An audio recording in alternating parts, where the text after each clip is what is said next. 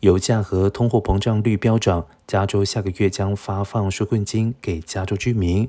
要获得通膨纾困金，加州居民必须完成二零二零年所得税申报，个人年收入不得超过二十五万元。如果共同申报，合并年收入不得超过五十万元。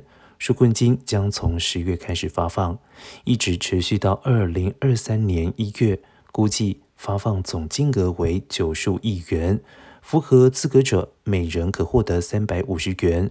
如果有受抚养人，每名受抚养人可获得三百五十元。